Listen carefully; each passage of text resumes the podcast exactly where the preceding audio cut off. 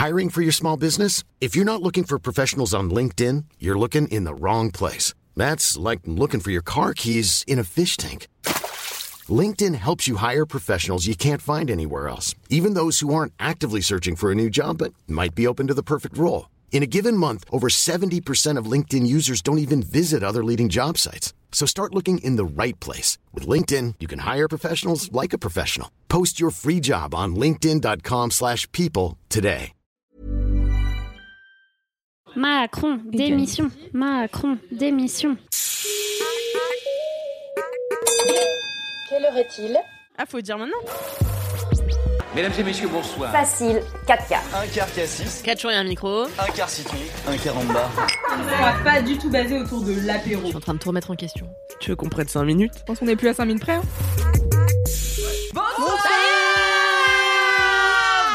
Bonsoir et bienvenue Ça a saturé à mort. Ah, Ah, mes oreilles. Ouh. C'est bon, qu'on refasse bien. Non, c'est bon, pas grave. Bonsoir. Bonsoir. Non, ça marche pas. C'est très peu 4 quarts d'heure, ça.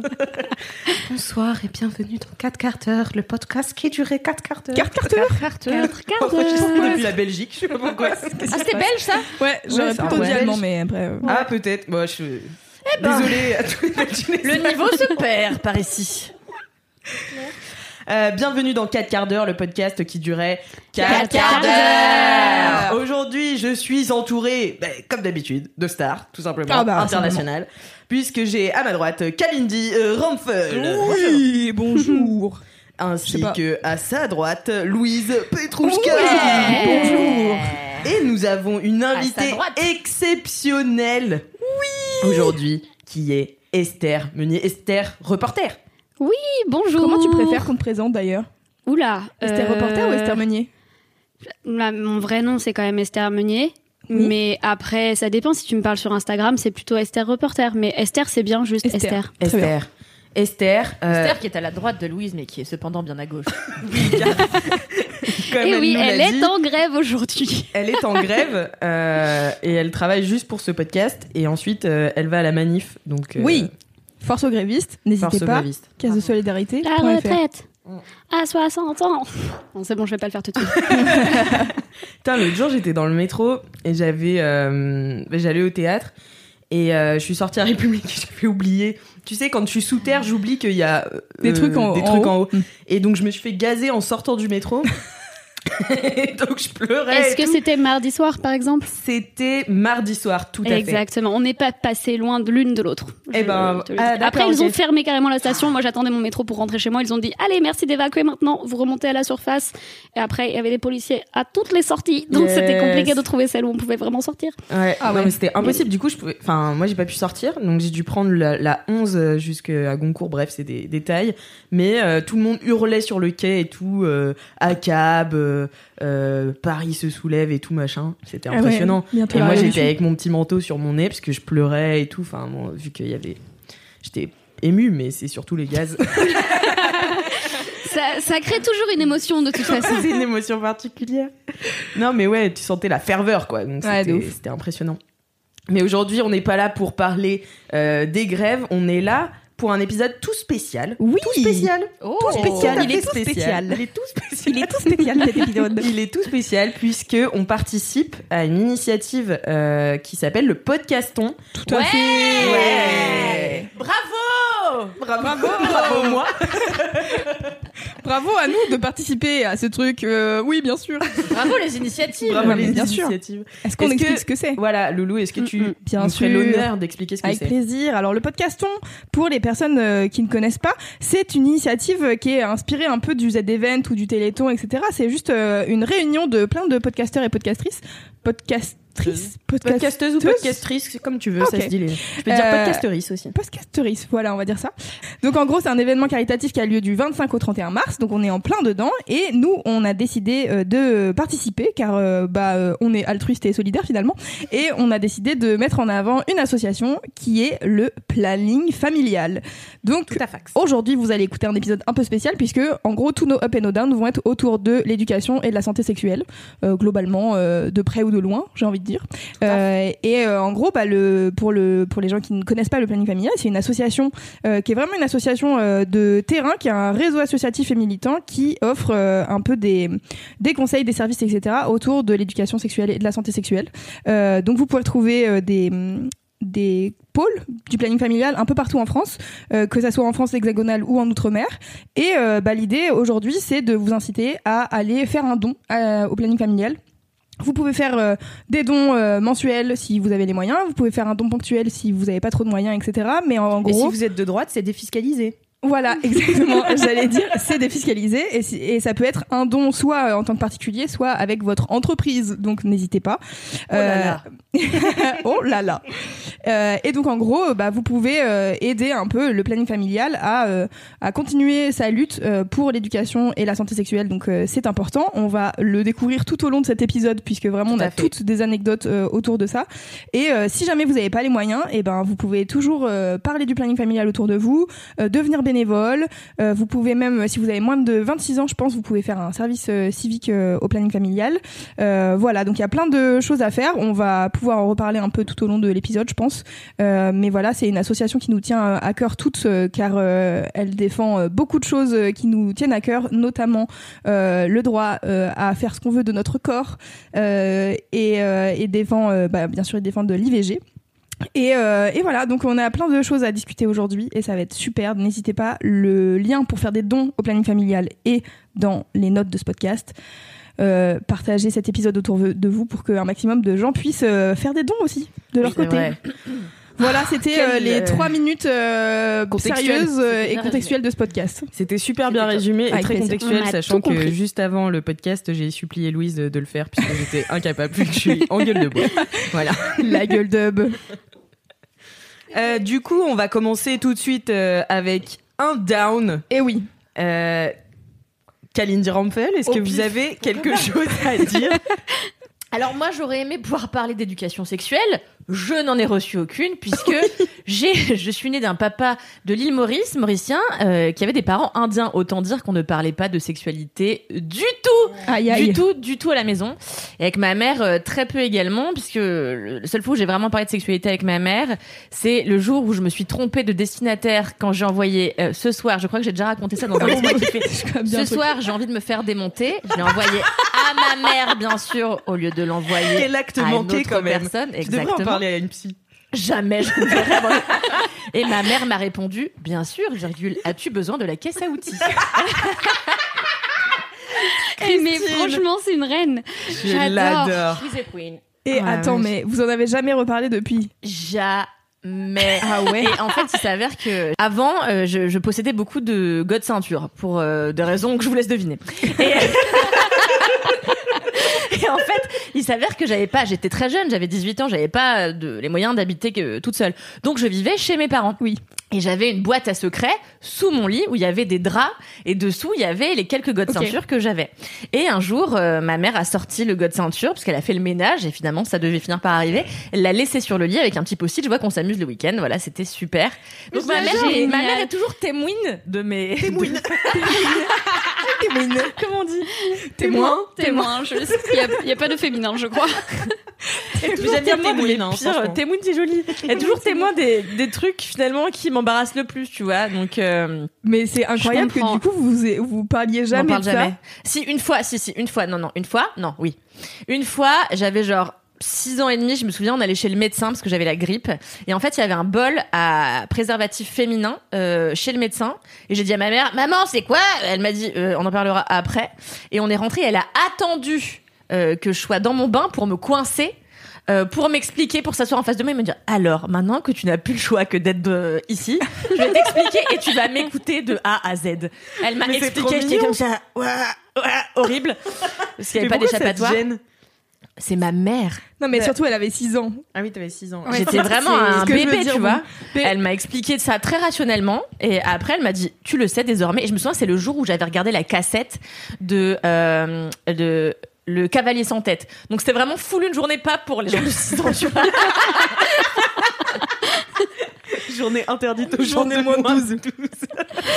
Et ma mère m'avait laissé regarder. Bon, bref. Donc, j'ai pas eu énormément d'éducation sexuelle, même si je sais que ma mère serait très ouverte au fait d'en parler avec moi. C'est plutôt moi qui me refuse à aborder le sujet avec ma mère. Ça me dégoûte. Mais Et moi, j'aime euh, j'aime bien en plus parce que tu te refuses de dire des gros mots et tout devant ta mère parfois. Enfin, pas des gros mots, mais genre, tu dis pas baiser et tout devant ta mère. Ça va pas Ça m'a toujours, euh, Mais ça quelle toujours interloqué venant de toi, tu vois, qui est.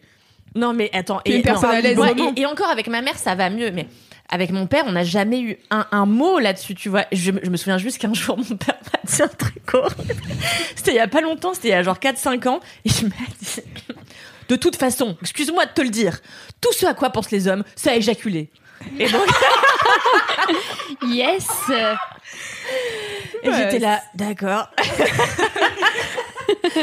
Je note C'était- cette information. C'était quoi la conversation qui a mené à ça Franchement, mm, impossible de savoir avec mon père. Ça pouvait n'avoir rien à voir. Je pense qu'on devait regarder les infos. Enfin, tu vois, il y avait vraiment aucune espèce de rapport. Mon père était un être très bizarre. Mais. qui était un peu décorrélé de l'existence de manière générale. Mais donc voilà, donc j'ai eu peu d'éducation sexuelle, pas grand chose à raconter à part Mhm. ces quelques anecdotes. Euh, et puis il fallait que je trouve un down, donc je vais raconter un truc que j'ai déjà raconté par ailleurs, mais pas dans ce podcast. Euh, qui tourne plutôt autour de la santé sexuelle. Euh, moi, il y a dix ans, euh, j'ai chopé une IST euh, qui a fait que j'ai, que ça a fait dégénérer pas mal de choses dans mon petit bassin, et notamment dans mon, dans ma trompe gauche, j'ai eu une première salpingite, c'est une maladie, une, infection très aiguë de la trompe qui fait que bah, ça s'infecte et puis après il y a de l'eau, la trompe devient aqueuse, elle grossit, bon bref c'est l'enfer. J'en ai fait une première et il s'avère que j'ai été mal diagnostiquée. Petit rappel, j'étais, c'était il y a donc 10 ans, c'était évidemment le 31 décembre. Bien sûr. Sinon ça n'a aucun Pourquoi intérêt. une autre date? Évidemment, j'étais au fin fond de Soliespont, dans la maison d'une de mes amies qui s'appelle Louisanne Roy. Et euh, c'est une maison au bout d'une route terreuse, toute pourrie, euh, voilà. Et en fait, c'est assez loin de l'hôpital, qui est même pas dans la ville d'à côté, qui est à Toulon, donc assez loin, à 45 ah ouais. minutes. Bref, tout ça pour vous dire que euh, à 23 h quand j'ai commencé à faire aïe, j'ai mal au ventre, aïe aïe aïe, c'est l'appendicite, euh, et que j'ai dit à tout le monde, tout le monde m'a dit mais non, t'as trop picolé, tout. J'ai dit non, je crois que j'ai l'appendicite. Finalement, je suis allée me coucher. Finalement, à 4h30 du matin, je me réveille, euh, j'ai le ventre dur et bleu, je vomis. euh, Je gerbe ma race. Euh, on appelle les pompiers. Les pompiers viennent. Ils me disent Madame, vous êtes sûre que vous avez bien fait caca aujourd'hui Voilà. Euh, parce qu'évidemment, euh, ne, ne, ne crois oui. jamais que t'as un vrai truc, les pompiers. Euh, je sais pas pourquoi. Parce que moi, chaque fois que j'ai un truc, c'est un vrai truc. Et à chaque fois, ils questionnent le truc et ils sont là. Vous êtes sûr que vous faites pas un peu semblant? Je suis là. Non, vraiment. Enfin, j'ai. Enfin, bref. ouais, à chaque fois. Et tellement il y a un chien, un jour ce pompier, ce chien, euh, je fais un malaise euh, dans l'enceinte de l'école parce que je m'étais trop mise en colère contre mon professeur de littérature. C'est la meilleure cause de malaise que j'ai jamais entendue. En fait, à l'époque, j'étais très intense et j'ai vraiment, bah, j'ai Oh, vrai tu tu vois. Non, mais là, c'était vraiment ridicule, tu vois. Parce qu'en fait, on avait un exposé à faire sur Lampedusa et ils voulaient pas me rendre ma copie. Et en fait, euh, bon, bref. Et donc, du coup, j'ai fait une Moi, je veux savoir du coup. Non, non, non. Ça me questionne. ça m'agace encore. Et donc, grosse crise de colère. grosse crise de colère et j'avais pas mangé. Donc, je tourne dans les pommes. Et le pompier vient. Et à l'époque, j'avais donc euh, j'étais avec mes copines Laura Gérard et une autre copine qui s'appelle Alice Guillaumeau. Et donc on va on va dans le le comment s'appelle? Le camion des pompiers. Ah oui. Et moi, je suis comme ça, en espèce de crise de tétanie, j'ai l'air qui pendouille. Et j'ai un gars qui vient me voir, donc je suis à moitié dans le coma. Il, il m'app- m'appuie sur l'épaule. Je lui dis oui, donc c'est le pompier. Et il me dit. Dis-moi, ta copine Alice, là, euh, celle qui a les yeux verts, elle a pas un numéro de téléphone? Mais non. Oh my god. Aïe aïe. Les hommes, c'est chiant en toutes circonstances. Bah, les hommes, ils Absolument pensent qu'il y a une chose, hein. Éjaculer. Enfin bref, finalement, les pompiers m'emmènent à l'hôpital. Je tombe sur un fils de chien incroyable, un vieux médecin tout pourri aux urgences. Après, je sais que ces gens-là ont beaucoup de travail, je sais que ça arrive, les mauvais diagnostics. Il me dit, vous avez la gastro, rentrez chez vous, prenez du smecta. Je l'ai chopé au col, je lui ai dit, je vais mourir. Donc, vous me prenez maintenant, vous m'hospitalisez. Donc là, ils m'ont fait voir quelqu'un d'autre, ils sont allés chercher mon ex-compagnon Naël, ils lui ont dit, venez calmer votre femme qui est hystérique, bien sûr. Bien sûr. Donc euh, là j'étais et bon et faut dire qu'à ce moment-là j'étais quand même particulièrement en train de hurler Bah, en même temps, euh, chaque personne mais parce, parce que que t'avais raison.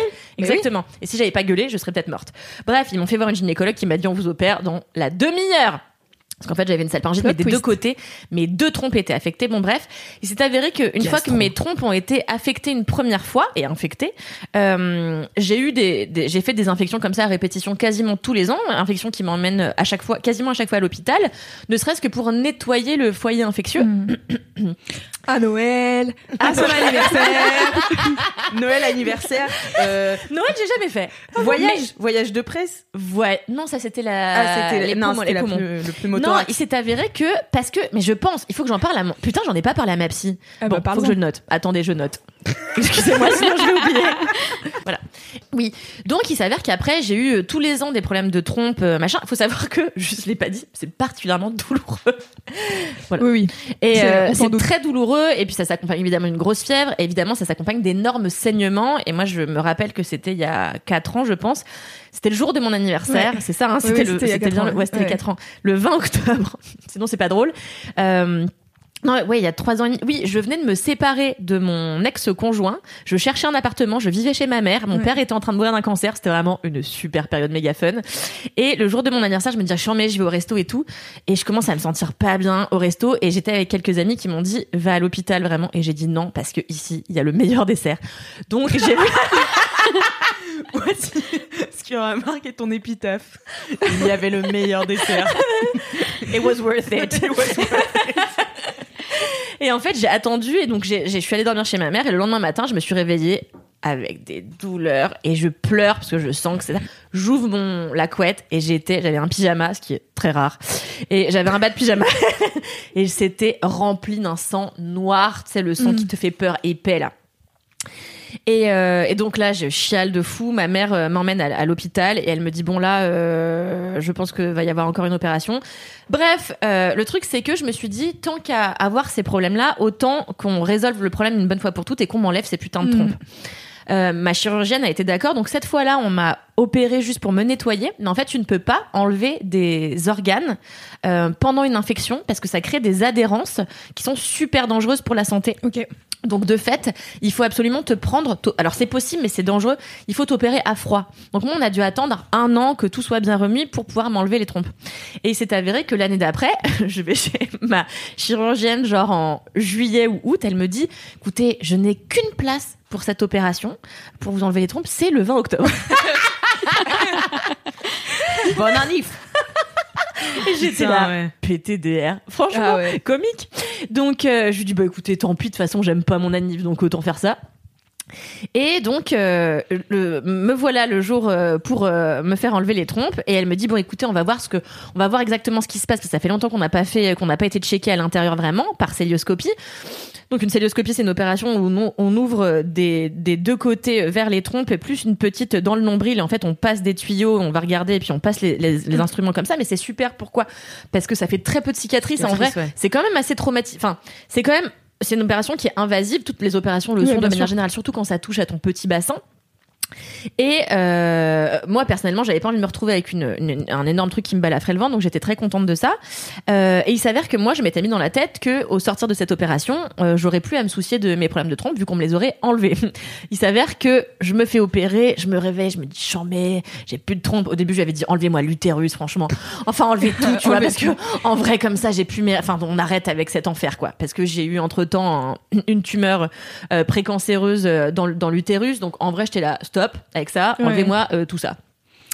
Et euh, elle m'avait dit c'est pas possible parce que si on vous enlève ça, ça augmente les risques du cancer par ailleurs. Enfin bon bref, c'est Mhm. vraiment euh, tu touches un truc, il y a un autre truc qui fait bip bip. Donc c'est pénible quoi. C'est Docteur exactement ça. Et en fait, on je me suis réveillée, elle m'a dit voilà, alors on a pu vous sauver la trompe gauche et euh, j'espère que vous êtes contente. J'étais là comment ça vous avez pu Ouais. me sauver cette putain de trompe? Je vous avais dit d'enlever tout. Et donc il s'avère qu'elle m'a enlevé que la... Attends, c'est laquelle? Non, c'est celle-là. Euh, donc, il s'avère qu'elle ne m'a enlevé que la trompe droite et qu'il me reste ma trompe gauche, ce qui me pose un souci puisque euh, il y a quelques mois, je suis retombée malade, j'ai refait une salpingite. Plot twist. Le Lol. C'est fou. hein. C'est dingue quand même. Mais ça faisait quelques jours que j'allais pas bien, donc ça s'est pas déclenché le jour de mon Ouais, mais anniversaire. le timing euh, à chaque fois est quand même. euh, Mais c'est Non, quand mais même en fait, c'est exceptionnel. un timing et c'est surtout qu'elle est quelqu'un qui a une résistance à la douleur un peu surhumaine. et je t'ai déjà vu venir au travail. tu vrai. sais, vraiment, elle peut pas réagir tellement elle a mal, tu Mhm. vois, mais elle reste là. Donc Oui. c'est toujours très impressionnant. Donc Mais non, euh, mais pourquoi j'étais venue au travail et cette fois-là, je me souviens, j'avais fait Oui. une salpingite, la- l'annuelle, quoi. et il s'est avéré que c'était la veille de partir en festival à Deauville. Et en avec fait, moi. je culpabilisais de laisser Alix partir toute seule couvrir le festival. Et donc, du coup, Non mais la meuf elle se préoccupe plus de son travail que de sa santé, c'est quand même pas fou. du coup, j'étais là, je vais tenir. On va faire le festival, on a prévu trois vlogs. elle était là. Si si ça va. Non ça va. J'étais là. T'es sûr tu veux pas aller à l'hôpital? Elle était là. Ouais. Non non non c'est bon. Et après, j'étais allée me faire opérer. Et après, j'étais allée à Deauville. Mais en, vac- mais en, en mode, euh, en En mode incognito. touriste. Et après, j'avais peur que les gens me reconnaissent et se disent pourquoi elle travaille pas? Donc, j'avais mis un bob. Non, euh, mis, non, non, non. Il y avait pas qu'un bob. Il y avait une casquette, un bob, une écharpe. Il y avait un hoodie et elle m'attendait sur la plage. Elle était là. Je suis dans le coin. Je suis dans le coin. Viens me voir. Et on est allé manger dans un resto plus loin pour que personne ne nous croise. Tu vois. sûr. Puisque Kalindi, la star de Deauville. Non, mais je me disais, imagine, je croise un RP à qui Oui. j'ai dit je suis malade et en fait, il me voit à Deauville Oui, tranquille bien en train de fumer des clopes, tu vois. Non mais vrai. Et moi, je dé... bon, personne n'aime l'hôpital, mais personnellement, j'ai quelques traumatismes avec l'hôpital. J'ai vraiment pas très envie d'y passer trop de temps. Bref, euh, il s'avère que j'ai toujours une trompe et que quelques jours avant mon anniversaire, euh, j'ai découvert que je faisais une nouvelle salpingite de l'autre trompe qui me reste. En fait, ma trompe est pleine d'eau et il s'avère que le reste, le risque, en ayant ce problème-là, c'est de faire. euh, moi, je prends plus de, de contraception depuis quelques années déjà. Et, euh, et c'est le risque de faire une grossesse extra-utérine et une grossesse dans la trompe, ce qui est excessivement dangereux, ce qui peut en- en- en- causer notamment euh, le décès d'une personne. Euh, donc j'ai vraiment décidé là cette fois-ci de vraiment ce qui fait chier, c'est que ça me fait faire deux opérations alors qu'elle aurait pu vraiment Oui. faire ce que je lui avais dit. Euh, Non mais moi c'est ça qui me rend ouf en fait, C'est c'est que il y a incroyable. quand même un personnel soignant Ouais. à qui tu dis voici mon avis de personne éclairée sur ma propre santé. Vous m'avez exposé les faits de c'est possible de m'enlever les deux trompes et ça sera ok pour ma santé. mm, mm. Et qu'est-ce qui se cache derrière le fait qu'elle ne fait Exactement. pas en Mais fait bien sûr. C'est parce que C'est parce qu'elle littéralement pense que elle tu pense veux que tu veux des enfants et que, Exactement. enfin, ou que tu même si tu n'en veux pas maintenant, tu, vas en, vouloir et que ton avis d'aujourd'hui n'est pas valable pour le reste de ta vie en fait. Enfin, Sachant qu'elle sait très bien que potentiellement tomber enceinte entraîne, euh, donc Oui. pas de la bonne manière, euh, entraînerait de- des causes très graves. D'autant plus que cette euh, chirurgienne est une femme qui a, je pense, 35 ans tout au plus, euh, avec qui j'ai eu cette conversation plusieurs fois. De dire, moi, je ne veux pas d'enfant a priori. En effet, peut-être que je me réveillerai dans 5 ans et que j'aurai envie d'un enfant, mais je préfère vivre en fait et Oui, oui. trouver des solutions alternatives comme faire une FIF par exemple. Donc euh, et surtout en fait au-delà du problème de ma chirurgienne, moi je me suis vraiment questionnée sur comment j'étais reçue à chaque fois que j'avais un problème d'ordre gynécologique Ouais, bien sûr. auprès de gens qui n'étaient pas spécialistes de la gynécologie mais qui demeurent des médecins. C'est-à-dire que moi quand je vais aux urgences et que je dis je sais quels sont mes problèmes, j'ai des problèmes gynécologiques et je pense qu'il faut fouiller dans ce truc-là et qu'on me dit non non, je pense que c'est des calculs rénaux comme c'est arrivé la dernière fois que je suis allée à l'hôpital et que c'est moi qui dis attendez, je vais pas vous expliquer votre putain de métier, je ne suis pas tout bip, je vous dis que ce sont mes trompes, j'ai l'habitude. Donc écoutez-moi, faites-moi passer en service gynécologique et dites que c'est une urgence parce que je vais pas attendre 5 heures de me vider de mon sang, tu vois. Si t'étais allé voir Meredith Grey dans Grey's Anatomy, elle t'aurait écouté parce que. Exactement. Bah, c'est vrai, l'autre jour. l'autre jour- L'autre jour. Dans l'épisode que je regardais Dans dans, la un- saison 4. Exactement, dans l'épisode de la saison 9, à un moment, il y a une dame qui dit à tout le monde Mon enfant va pas bien, je sais, j'ai regardé sur internet, ça peut être la maladie de Kawasaki, tu vois. Et tout le monde est là Oui, enfin, euh, laissez-nous faire notre métier et tout, vous êtes pas diagnostiqueuse. Elle fait Oui, mais vous m'envoyez tout le temps, euh, vous me renvoyez à la maison avec euh, des doliprane, Ouais. Le gars va pas bien, tu vois. Et c'est Meredith Grey qui dit moi je vous crois. Et donc elle l'accompagne et tout machin, ils refont des tests. Je me et c'est là qu'elle a la maladie de Kawasaki. Mais oui, c'est ça. Dommage Horrible. qu'il n'y ait pas Meredith Grey dans la vraie Putain, vie. quel dommage. Ouais. Ni Docteur Mamour surtout, mais bon, tant pis. Ouais. Et, euh, mais, euh, mais oui, en fait, ça a été assez. Je vais pas dire traumatisant parce que c'est pas vrai, mais ça a été en tout cas une très grosse déconvenue qui m'épuise d'a- d'avance parce que je sais que c'est encore une opération, c'est encore un truc pas anodin. Encore une fois, le petit bassin, ça touche quand même à quelque chose de très intime. Euh, D'autant plus que moi, ces problèmes-là affectent de, de facto ma, ma fertilité par ailleurs. Mhm. Euh, je pense qu'il y a aussi une forme de conditionnement chez moi quand je me dis est-ce que j'ai envie d'avoir un enfant ou non. Il y a aussi le fait de savoir que même si j'en voulais, ce serait très compliqué pour moi, ça prendrait énormément de temps. Euh, et ce serait encore quelque chose de très invasif et de très euh, émotionnellement euh, prenant. Euh, donc euh, voilà, en tout cas, je veux pas faire un mauvais portrait du personnel médical, d'autant plus parce que j'ai, je suis tombée sur des femmes toutes les personnes qui m'ont écouté et toutes les personnes qui ont réussi à me diagnostiquer correctement ont été des femmes et ont été des femmes qui étaient des gynécologues, donc c'est un peu normal. Mais je veux pas dresser un mauvais portrait du personnel soignant. Je sais combien c'est difficile, euh, mais en tout cas, c'est vrai que moi, c'est quand même une très très très grosse déconvenue. Et, euh, et voilà, donc euh, ce qui ce qui fait que c'est un, un down et non pas un Mais up. c'est, mais c'est aussi une histoire de, de recherche en fait que c'est, enfin c'est pas prouvé, mais c'est le fait est que il y a beaucoup moins de recherches sur Bien sûr. Bien les sûr, femmes, oui, bien le sûr. corps des femmes, que euh, sur le corps des hommes et que euh, j'ai, j'ai vu l'autre jour qu'il y avait euh, des médicaments qui étaient ok pour les hommes, mais en fait on n'a jamais testé sur des femmes et Ouais. du coup c'est Ouais. Enfin tu vois, il y a il y a tout un truc de la société aussi qui fait que euh, c'est on est plus difficile à diagnostiquer. Je crois Ouais, que c'est sûr. l'autisme aussi qui Oui, est beaucoup moins diagnostiqué tard, ouais. chez les femmes. et qu'on diagnostique plus tard en général. Ouais, parce que en fait, les, les tests sont faits pour les hommes. Euh, Ouais. Donc voilà. Ouais. Rien que l'endométriose, en fait, euh, il y a 10 ans, euh, c'était vraiment genre. Moi, j'ai deux sœurs qui sont atteintes d'endométriose. Euh, au tout début, euh, quand elles étaient en mode, bah, en fait, on est en train de crever à chaque fois qu'on a nos règles, donc c'est vraiment tous les 28 jours, c'est quand même un peu compliqué. Euh, et ben, euh, c'était vraiment genre, bah oui, mais vous avez des règles douloureuses, tout va bien, tu vois. Et en fait, là, ça va parce que c'est en train de. Enfin, tu vois, au bout d'un moment, quand euh, on est euh, euh, 800 000 à parler, à un moment donné, ils sont en mode, Hum, peut-être qu'on va s'intéresser à ce sujet, tu vois.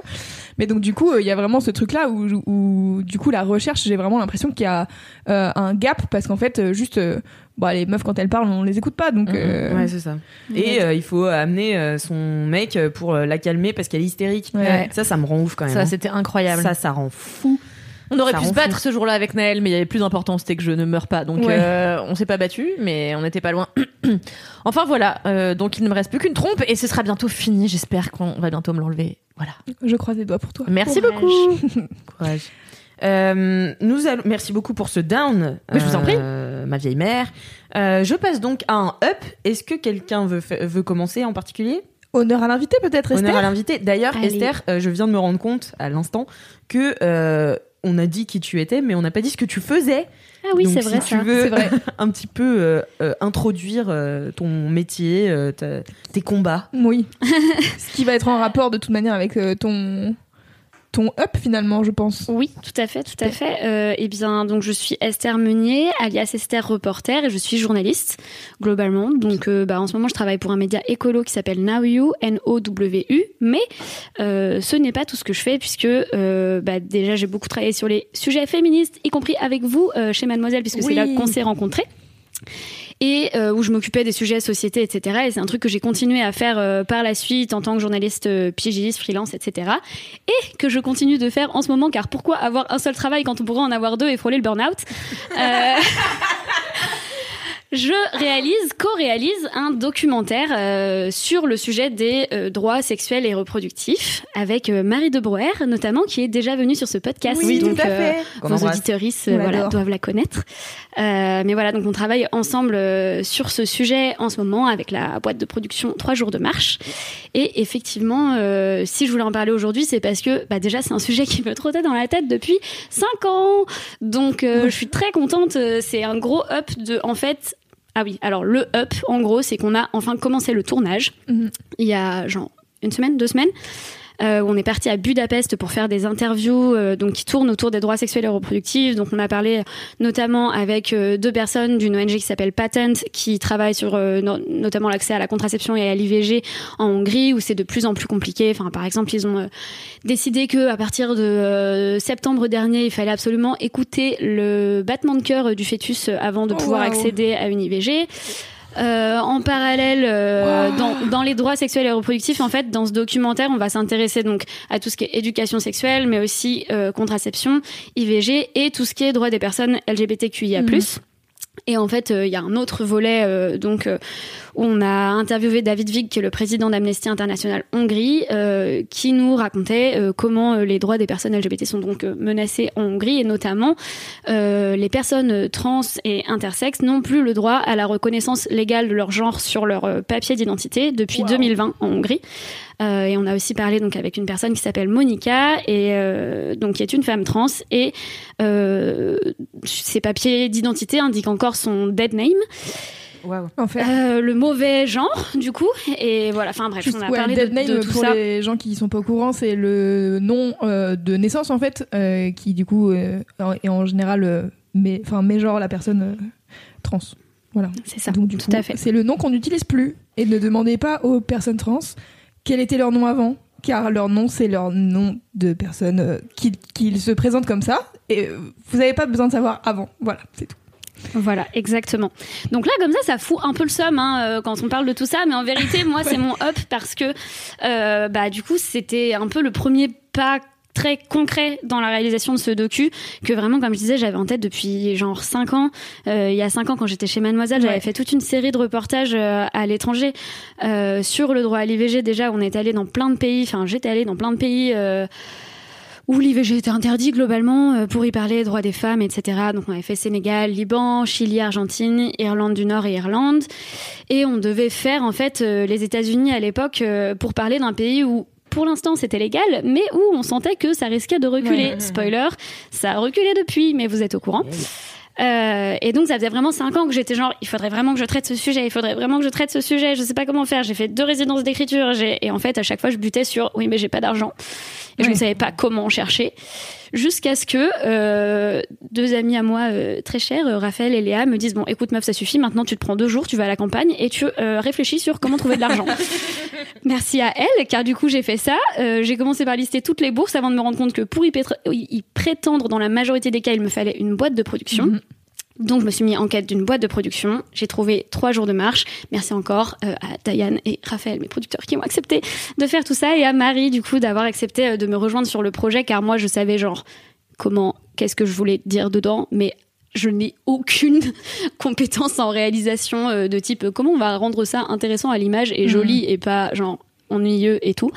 Donc voilà, on a commencé à travailler là-dessus ensemble. On a eu des financements en décembre dernier et euh, on a commencé le tournage donc la semaine dernière, enfin il y a deux semaines à Budapest. On va en Italie, à Rome, pour rencontrer une gynécologue qui est aussi influenceuse euh, la semaine prochaine et qui va nous parler euh, de la situation en Italie où c'est pas très jojo non plus. Ok. Et voilà, et ensuite euh, on ira aussi en Pologne normalement, et on devait aller aux États-Unis, mais on n'aura probablement pas l'argent pour le coup pour aller aux États-Unis. Et on ira bien sûr en France, puisqu'en France aussi il se passe euh, des trucs. D'ailleurs j'ai hésité aujourd'hui. euh, Ouais, pour entre un, un up ou un down, euh, j'aurais pu parler de l'actualité puisque euh, le planning familial, là l'antenne de Strasbourg en l'occurrence, mais c'est arrivé plusieurs fois là-bas, c'est arrivé en Gironde aussi, euh, se font euh, vandaliser entre guillemets euh, avec des tags euh, anti-IVG et enfin bref, il y a aussi beaucoup beaucoup de choses qui se passent euh, en France sur le sujet.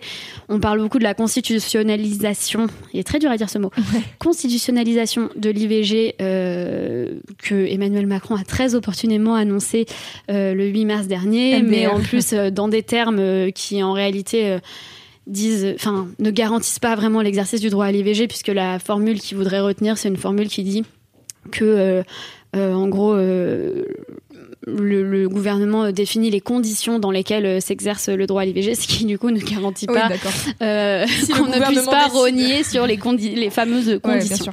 Ok. Donc, euh, donc voilà, il y a quand même euh, des choses à faire sur le sujet en France. Et euh, je me souviens que tu as fait des appels à témoignages euh, Ouais, euh, auprès de ta communauté et tout. Est-ce que tu as encore besoin de témoignages? Puisqu'on est quand même écouté par plein de gens. Y a- si éventuellement il y a des gens en Pologne ou en Italie c'est qui vrai ça. connaissent des gens. Eh bien, écoutez, oui, j'ai encore besoin de témoignages, notamment en Pologne. Euh, donc, si vous connaissez des gens, euh, alors soit qui ont essayé ou ont réussi à avorter alors euh, qu'elles sont euh, polonaises ou qu'elles vivent en Pologne, euh, soit euh, si vous connaissez des gens qui sont LGBT dans ce pays, ça m'intéresse. De même pour les États-Unis. En particulier dans les États où, euh, euh, bah, du coup, la- l'accès à l'IVG euh, a vraiment reculé euh, depuis juin dernier. Donc ça fera bientôt un an. Eh bien oui, toutes les personnes qui ont des choses à raconter sur ce sujet peuvent m'écrire sur mon mail, voilà, qui qu'on pourra mettre dans Ouais, les notes du podcast éventuellement. Pas de souci. Ou en Voilà. DM sur Insta. Ou en DM sur. Insta, at Esther Reporter. Ok, Voilà. très bien. On mettra tout dans les notes du podcast. Mais bravo, car moi, Ouais, euh, Bravo. je, suis euh, tes aventures euh, et l'envie de faire ce documentaire depuis un moment. D'ailleurs, euh, tu en parlais de tes euh, reportages que tu avais fait pour Mademoiselle et tout. On les mettra aussi dans les notes euh, du podcast parce que moi, j'ai souvenir que je les avais lus attentivement et que vraiment c'était euh, passionnant. Mais on avait aussi fait des podcasts d'ailleurs. On avait fait des On avait podcasts. fait ouais. à chaque retour euh, de chaque pays, on avait fait un débrief en podcast. Ouais, c'était vraiment très intéressant. Bah, on mettra tout dans les notes du podcast si ça vous intéresse vraiment euh, de vous in- de vous renseigner sur ces sujets-là et de lire un peu ce que Esther, enfin d'écouter et de lire ce que Esther a fait. Euh, mais en tout cas, ouais, je suis très contente de voir que ça évolue et Ouais. je suis vraiment très heureuse d'avoir fait. Tu sais, Esther. Marie, elle a fait un super documentaire. Peut-être que la boîte de prod serait intéressée par ton sujet. Et du coup, je suis trop contente que là, ça prenne forme. grâce à toi. Mais oui, mais parce que J'ai c'est fait un lien. Fait un oui, c'est incroyable parce qu'au final, on s'est rencontrés pour la première fois avec Marie à ton anniversaire, je pense, Louise. Ah oui, et après, on s'est mis à travailler. Ou juste avant, on avait décidé de travailler ensemble euh, parce qu'elle travaillait déjà avec trois jours de marche. Ouais. Et bref, c'est incroyable. C'est vraiment big up. Je suis trop contente de travailler avec elle. Là, d'ailleurs, elle vient de sortir son autre Oui, documentaire qui s'appelle. Camille cherche l'amour. Ouais. Franchement, je l'ai regardé. Euh, quand ça mardi soir en revenant de République où je m'étais fait gazer également justement. Et c'était vraiment le meilleur moyen de d'être réconforté Euh, c'est un Ouais. documentaire qui est vraiment très beau et tout doux et qui je savais que c'était une personne formidable qui fait du travail incroyable mais genre le voir et me dire oh mon dieu j'ai la chance de travailler avec elle c'est encore mieux. Donc voilà. C'est trop je suis très contente. Trop Trop bien, bravo pour ce documentaire et trop heureuse que vous travaillez ensemble toutes les deux, ça me fait trop plaisir. Ouais. J'ai trop hâte, merci. J'ai trop hâte de voir la suite. Est-ce que tu as une idée de combien de temps ça va vous prendre à tourner et à...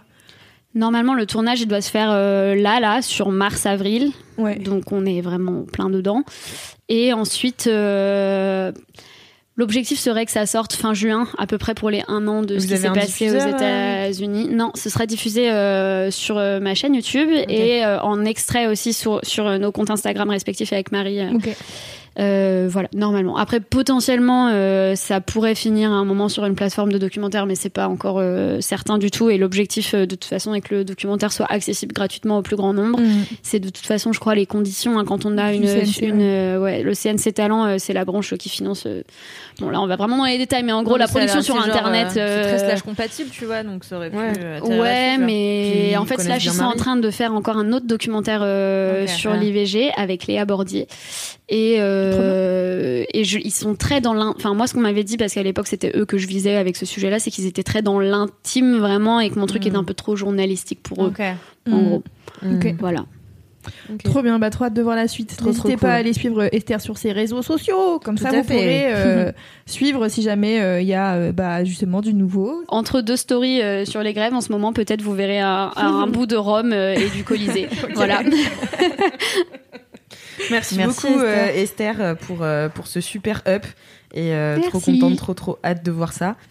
Bah, merci à vous, en vrai. J'étais trop contente de pouvoir venir en parler avec vous. Attends, c'est pas fini, hein Bah oui, non, mais je sais bien, mais genre, euh, je viens de finir mon hub. Reste encore deux quarts d'heure, attention.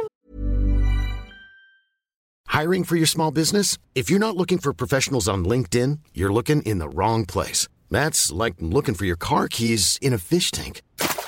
LinkedIn helps you hire professionals you can't find anywhere else, even those who aren't actively searching for a new job but might be open to the perfect role. In a given month, over 70% of LinkedIn users don't even visit other leading job sites. So start looking in the right place. With LinkedIn, you can hire professionals like a professional. Post your free job on linkedin.com/people slash people today.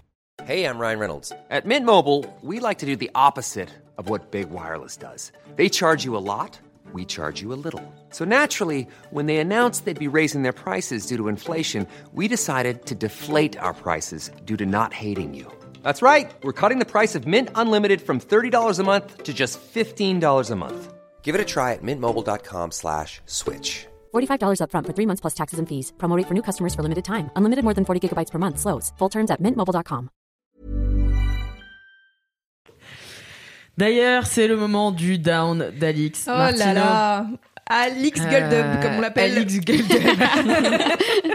T'es fraîche pour une Euh, meuf qui a la gueule de bain. De ouf. ouais, bah. pff, Fraîche comme une hollandaise. C'était euh, c'était soirée taf euh, hier, donc on a fait deux parties de laser game et ensuite on a vraiment beaucoup mangé et mon aïe. patron est un énorme kiffeur. Donc euh, si tu veux, J'adore cette phrase. mais non mais à l'apéro il me fait t'aimes bien quoi comme shot? Je fais bah moi j'aime bien le double orgasme. tu sais c'est le Baileys et le Jet 27 mélangés. Oh, quel incroyable. Non, vous n'avez pas non. goûté, vous n'avez pas goûté, pas goûté, c'est incroyable. Et il a commandé ça en entrée et la meuf elle était là. Mais ça c'est plutôt des trucs de la fin. Il fait ouais mais nous on le veut au début. Après on s'est pris euh, du rhum arrangé, des madeleines, bien sûr il y avait du vin. Donc moi j'ai Et Aïe, on a aïe. mangé de fou. Enfin bon, c'était c'était super. Putain. Mais ouais. Ouais, ouais, c'est Toi, t'es triste de plus avoir Le problème de la liberté, c'est que Qu'il n'y a plus personne pour te payer des coups. Mais euh, du coup, mon down, c'est en fait mon down, c'est tout ce qui n'est pas le planning familial en ton- termes de communication. Tu veux dire ton manque d'éducation sexuelle peut-être? Alors mon manque d'éducation sexuelle, oui, et aussi euh, la manière euh, dont, en fait, quand j'avais donc euh, 16 ans, je suis tombée enceinte de manière involontaire.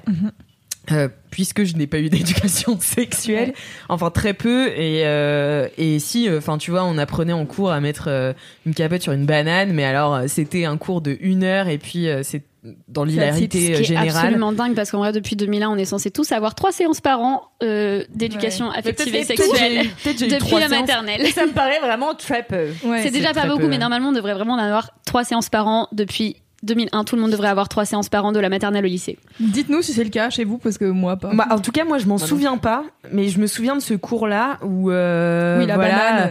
Puis euh, t'as 14 ans, donc tu fais des blagues, tu vois, la taille de la banane. Enfin bon, Ouais, tu ouais. vois, c'était pas euh, malin, malin, quoi. Donc, euh, parce qu'on n'y avait pas été exposé non plus avant, et Ouais, bien que du coup, c'est un sujet qui est considéré comme tabou et euh, marrant, et dont tu parles pas, en fait, de manière, euh, euh, pas institutionnelle, mais de- enfin de, manière euh, sérieuse dans Ouais, les cours, sûr. tu vois. Enfin, c'est un truc qui est pas pris au sérieux. Enfin, en tout cas, moi, à mon époque, maintenant, ça fait ça fait 15 ans, tu vois, mais, euh, mais à mon époque, ouais, c'était pas un truc que j'ai l'impression qu'on qu'on prenait très au sérieux en tant qu'élève. Mmh. Et donc, quand j'ai eu mes premières expériences sexuelles, euh, bah, autant vous dire que la protection, euh, je, je ne m'en suis pas servi. Ouais. Déjà euh, parce que euh, les hommes en général n'aiment pas ça. Ouais. Euh, que euh, je ne suis pas allée chez un médecin pour qu'il me prescrive une quelconque pilule ou quoi que ce soit. Donc euh, voilà, apparemment le retrait, ça marchait dans ma tête.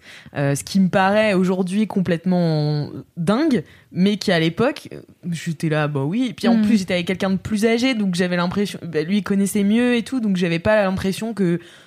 Enfin, j'avais l'impression d'être en sécurité, Oui, tu sûr. vois, dans le Ouais, truc. euh, pas en Il sécurité. sait super bien se retirer. Par.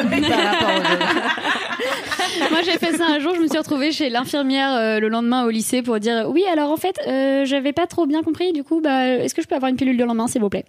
Et elle te, elle te l'a donné Oui, pour le coup, elle me l'a donné, etc. Mais vraiment, on déteste en fait les, les mecs plus vieux là qui, genre, clair. juste ne préviennent, enfin, font comme s'ils savaient tout et abusent de leurs quelques années de plus que toi. Genre, laissez-nous tranquille Alors, en fait. moi je pense vraiment que. Et aussi, a- ils sont pas éduqués. Euh, hein. ouais, je pense qu'il y a vraiment une, Ouais, une mais- croyance qui est genre euh, ça va, je gère mon sperme, tu vois. Et je suis vraiment en mode no. Oui.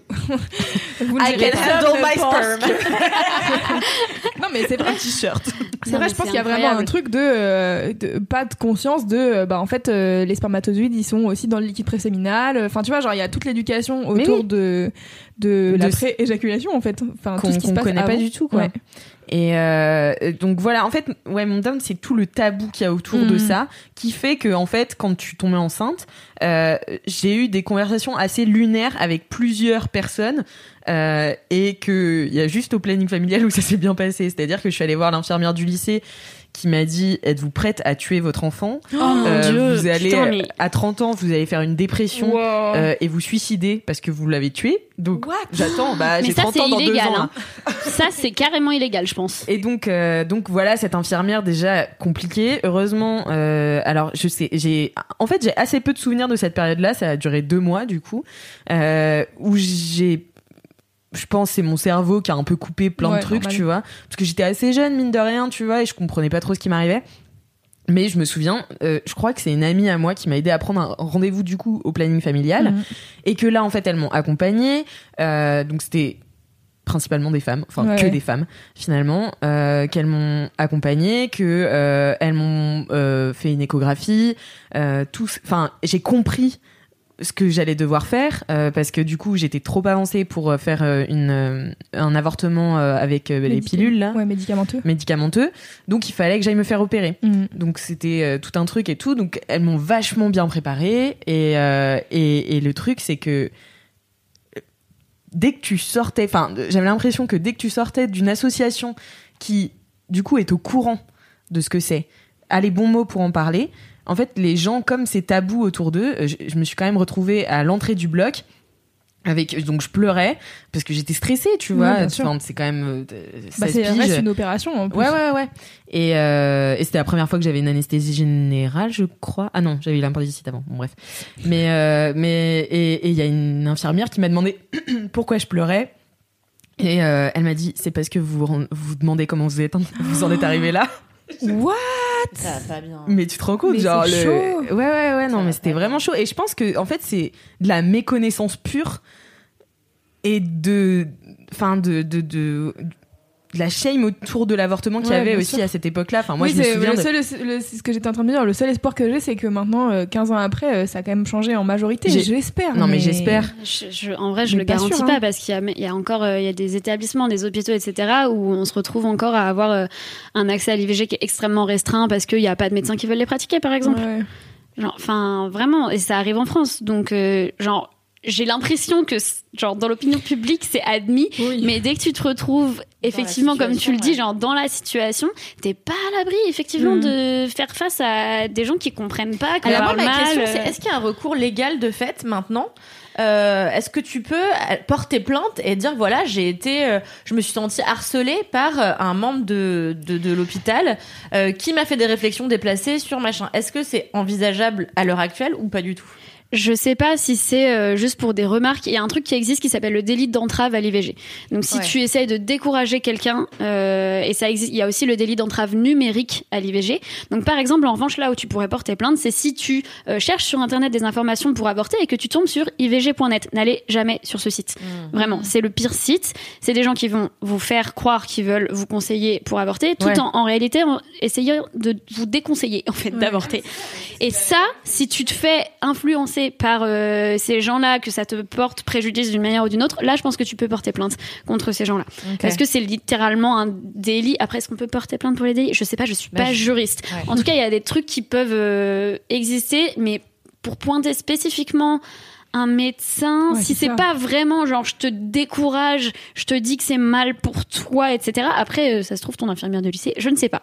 Je- Non, ouais, en fait, moi, mon infirmière de lycée, elle l'a vraiment pris en mode, tu sais, je suis obligée de te dire des choses comme ça pour que tu te rendes compte de ce que tu fais, tu vois. C'est c'est mon travail. Et j'étais là, ah bon, je crois pas. Mais, Ouais. euh, mais j'étais pas sûre, tu Oui, vois, non plus. C'est ton Parce travail que... de dire à une meuf de 16 ans euh, qu'est-ce qu'elle doit faire. Ça n'a aucun sens. Enfin, tu sais, genre. Ouais, mais même pas, tu sais, elle me- toujours avec ce truc de, euh, c'est toi Oui. qui décides, mais je te dis ce que tu vas faire. Oui. Que tu Mais vas sûrement dis faire une dépression à 30 ans. l'horreur. Ce qui est pas vrai en plus, parce Mais que non, en réalité, les risques psychologiques euh, liés à un avortement, généralement, ils disparaissent assez euh, vite derrière, alors que les risques psychologiques de mener à terme une grossesse non, Non désirée, désirée, sont hein. beaucoup plus élevés. Et d'ailleurs, les risques physiques également sont Ouais. beaucoup plus élevés dans le cas d'une grossesse que dans le cadre d'un pour avortement. toi et pour l'enfant en fait donc euh, c'est ça je suis vraiment en mode genre mais encore une fois ça revient à ce que disait Kalindi tout à l'heure c'est à dire que genre écoutez les personnes qui vous parlent en fait genre on est consciente de ce qu'on fait on, on est en pleine possession de nos moyens quand on dit des trucs tu vois c'est pas genre euh, on n'est pas des hystéros en fait juste il y a un moment donné où, où Mm-mm. on a décidé d'un truc laissez-nous tranquilles tu vois genre pourquoi essayer de de faire un débat de notre santé et de nos envies tu vois genre ça qui me rend ouf Mm, mm. Mais du coup, je sais qu'à l'époque, euh, moi, je prenais le planning familial complètement pour acquis, tu vois. Je j'avais même pas conscience Ouais, ouais. que c'était une asso et tout. Et j'étais là, et j'y suis allée et j'ai profité de, de ces soins-là, tu vois. Et, euh, et aujourd'hui, je suis là, mais attends, c'est quand même, euh, c'est- quand même dingue que j'ai dû compter sur une asso et que les Ouais. et que les médecins, tu vois, étaient, enfin, en tout cas, le personnel médical était pas formé pour parler de ces choses-là, en tout cas avec moi Mhm. euh, que enfin c'était dingue quoi donc voilà en fait c'est un c'est un up sur le un up caché sur le planning familial mais un petit down quand même sur sur tous les gens qui ont communiqué avec moi et euh, Ouais. et même sur euh, tu vois j'avais un, un médecin qui m'avait prescrit euh, après du coup j'étais allée chercher la pilule quoi et un médecin qui m'avait prescrit une pilule parce que et en plus je suis pas allée voir une gynécologue euh, mais du coup, euh, quelqu'un qui me prescrit la pilule de manière un peu automatique, sans du tout faire un check-up de ce que voilà. Et j'ai tes découvert. ce que t'es Ouais, voilà, c'est ce ça. genre de choses, genre basique. Et en fait, j'ai découvert presque pas dix ans après, mais genre quelques années après, que en fait cette pilule pouvait me provoquer un AVC à tout moment puisque je suis, je j'ai des migraines. Ah oui. Donc en fait, euh, c'était contre-indicatif, tu vois. Et c'était un médecin de famille, tu vois, qui aurait pu euh, me poser des questions. euh, euh, Moi, une de mes meilleures amies, Laura, elle, elle a la même pilule depuis des années et son médecin refuse de lui changer. Je sais plus pourquoi là, euh, alors que elle est fumeuse et que c'est vraiment la pilule la plus dangereuse pour les fumeurs qui peut te faire avoir un AVC huit fois par jour, tu vois. Ouais. Et euh, je sais plus quelle était la raison, mais le gars lui a dit non, vous gardez cette pilule. Elle était là. euh, Je vais aller changer de je vais médecin, aller- en fait. Ouais, je vais changer surtout de médecin. Incroyable. Non, quand non, même. mais c'est fou. Très clairement. Non, mais par contre, n'hésitez pas vraiment à ditch vos vieux médecins euh, Ah oui, ou clair. les gens qui vous Ouais. conseillent mal en fait. Après, je sais que c'est hyper difficile de trouver des Notamment gens avec qui on se sent à l'aise, etc. euh, D'autant plus euh, suivant là où on habite, etc. Mais N'hésitez pas, si vous avez la possibilité, à changer quand c'est le cas. Je sais que c'est pas possible partout, mais si vous l'avez, changez juste. Franchement, un gynéco, c'est comme un psy. hein. C'est rare que ce Ouais. soit le du premier coup, mais ça vaut le coup de creuser un peu, quoi. Ouais. Mais ce qui est bien, c'est qu'au moins, à la, à la différence du psy, je trouve, c'est que le gynéco, tu peux le partager avec tes potes, tu vois. Oui, c'est vrai. Putain, moi, il y a une époque où Ça, avec toutes mes clair. copines au lycée, on avait la même psy, euh, le- non, Ah ouais la même gynéco. Ah oui.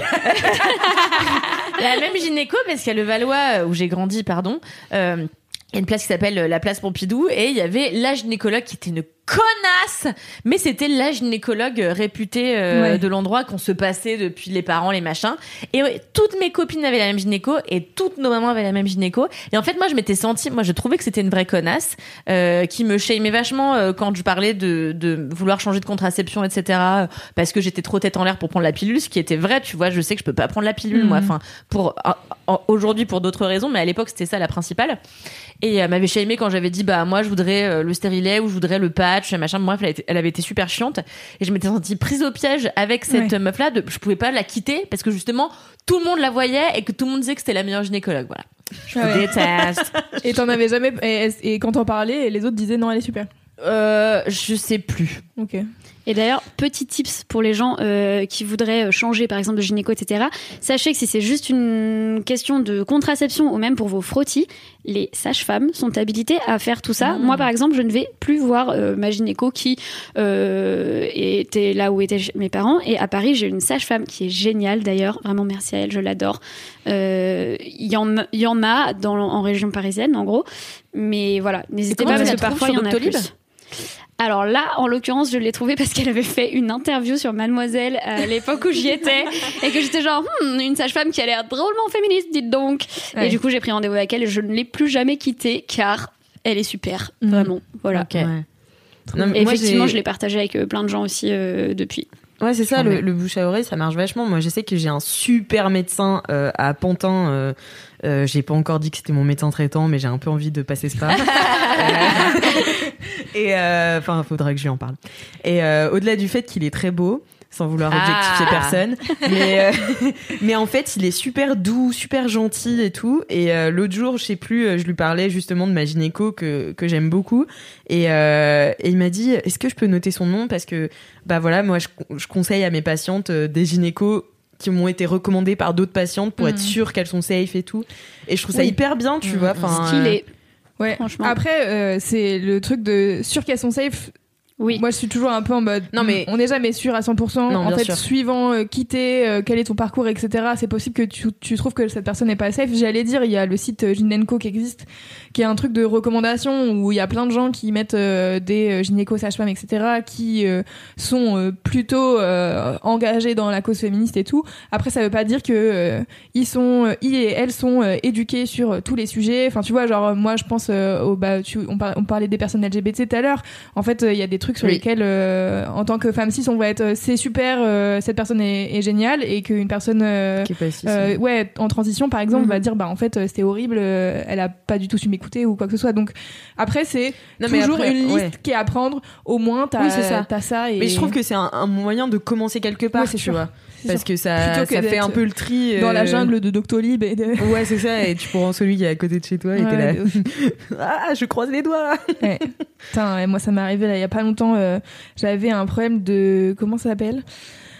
Euh, Merde, vous voyez en gros euh, à l'entrée euh, du vagin il y a des petites euh, glandes. Euh, comment ça s'appelle déjà ces glandes? Putain, Bref, tu me l'as dit en plus. c'est les glandes qui font euh, la mouille, qui font la sécrétion. Ok. Et Et euh, moi, j'ai eu une infection, j'ai eu une infection de ça euh, il y a pas très longtemps. Euh, et en fait, c'était, en gros, c'est quand ça s'infecte, c'est-à-dire que ton la cyprine n'est pas évacuée, et donc du coup, ça reste à l'intérieur. Et ton corps, une fois que t'es plus excité, il, il réutilise le truc, et il fait hop, oh, c'est pas grave, je le recycle et on en fait autre chose, tu vois. Et donc du coup, ça dégonfle, et faisait c'est ok. Quoi Bah, tu sais, genre ça s'enlève quoi.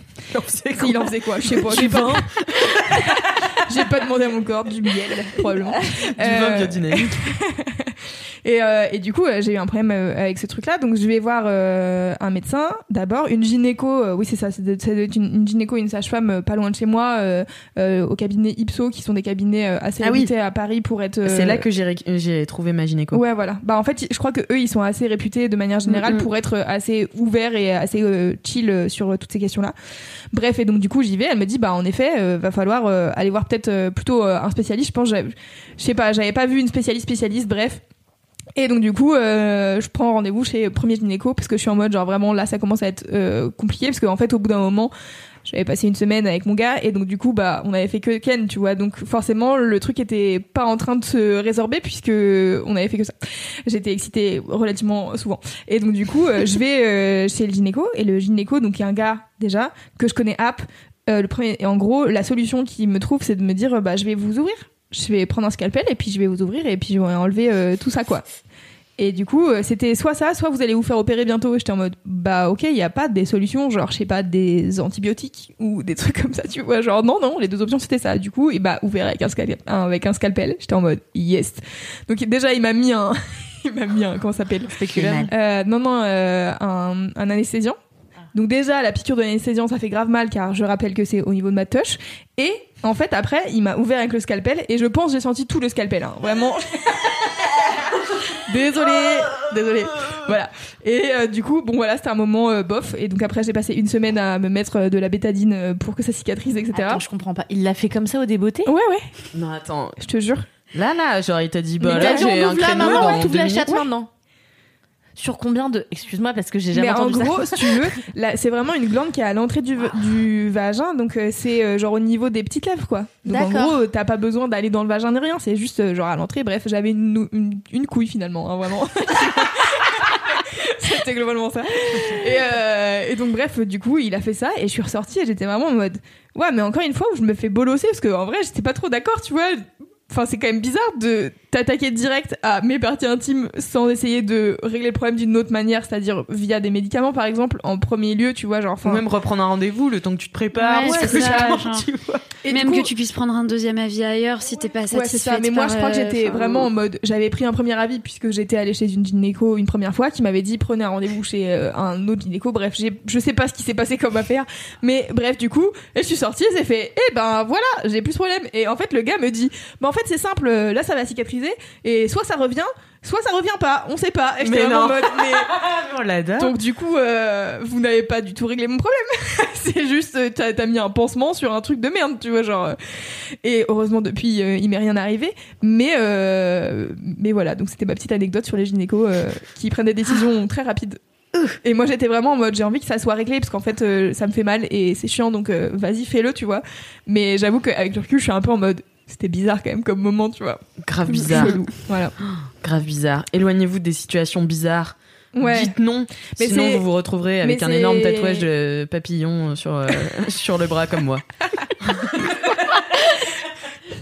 C'est euh, oui c'est C'est une belle histoire où en fait euh, j'ai sympathisé très fort avec une tatoueuse et je voulais un tout petit tatouage, elle m'en a fait un énorme et j'ai pas su dire non. Mais maintenant c'est bien, ça me le rappelle. Voilà. Est-ce que quand t'as un doute, t'es là genre je regarde mon papillon et Et je suis là. ça te rappelle Non. j'ai le Ouais. droit de dire Ouais, non. Dites, Ok. tout à fait. dites non, Dites non, dites non. n'hésitez pas. Quand Non vous est une sentez mal à phrase, l'aise. comme dirait Jane Fonda. Oh, jolie citation. J'espère que c'est bien elle qui l'a dit. Je crois que oui, je crois que oui. je crois que, je crois que c'est ça, mais je suis pas sûre. Euh, eh bien, nous allons passer tout de suite euh, Ah. sur la pente ascendante de ce podcast Ouais. pour terminer en beauté, en, en, en feu d'artifice avec le up de Louise. Oui. Ah tiens, euh, je lis mes notes là et euh, tu parlais de pilule tout à l'heure et d'oublier sa pilule machin nan, euh, Au cas où, le planning familial a une application qui s'appelle Pile Oops et en gros euh, tu peux su- tu peux traquer euh, tes prises de pilule, avoir des rappels un peu personnalisés et tout. Et si tu oublies ta pilule, il y a des conseils euh, pour que faire si tu as oublié ta pilule. Donc n'hésitez pas à télécharger cette application qui est faite par le planning familial. Donc euh, voilà, ça vous. Euh, écoutez-moi, mon up est simple, c'est autour de la contraception. Alors ça fait donc bah quoi, j'ai eu 18 ans, je crois. C'était à 18 ans ma première fois, donc ça va faire une euh, euh, 12 ou 13 ans que j'ai une vie sexuelle active. Ça fait plus que ça que je, je suis contraceptée puisque j'avais des règles douloureuses, donc on m'a prescrit la pilule quand j'avais 15 ans. Pareil, médecin de famille, t'es en mode bah ok, je prends la pilule alors. Et en fait, euh, là, depuis euh, bah, bientôt, bah, ça fait plus d'un an maintenant que je suis avec euh, mon mec. Et en gros, on a régulièrement des discussions autour de la contraception. Et moi, je suis un peu en mode, ça me casse les couilles en fait de devoir m'en occuper, d'avoir cette charge mentale, Ah ouais. car ça fait des années, des années que je l'ai, tu vois. Et avant qu'on se mette ensemble, on avait déjà discuté un peu de contraception, machin, nan, nan, et il était en mode genre ouais, ça a l'air intéressant. Et j'étais en mode ça a l'air intéressant, genre tu t'y intéresserais pour le faire toi-même par hasard. Euh, parce que du coup, il y a maintenant alors euh, ce qu'on appelle communément, je pense, les contraceptions masculines, mais qui sont euh, plus euh, des contraceptions testiculaires, j'ai envie de dire. Et donc du coup, en gros, moi j'ai découvert ça bah, il y a quelques années, je pense, puisqu'il y a quand même pas mal de de papiers, je pense chez Mademoiselle, on devait en parler régulièrement, etc. Et, et du coup, en gros, il y a des contraceptions qui sont euh, pas vraiment euh, effectives euh, dans le monde actuel puisqu'il n'y a pas d'essai clinique. Donc en gros, pour mettre en vente une contraception, il faut un essai clinique testé sur plusieurs personnes, je ne sais pas combien. Donc en gros, pour tous les contraceptifs dits féminins, il y a eu plein d'études. on est sûr que la pilule peut donner un AVC, ça, il n'y a pas de souci. Par contre, On l'a accepté. ça, on l'a accepté, on est ok.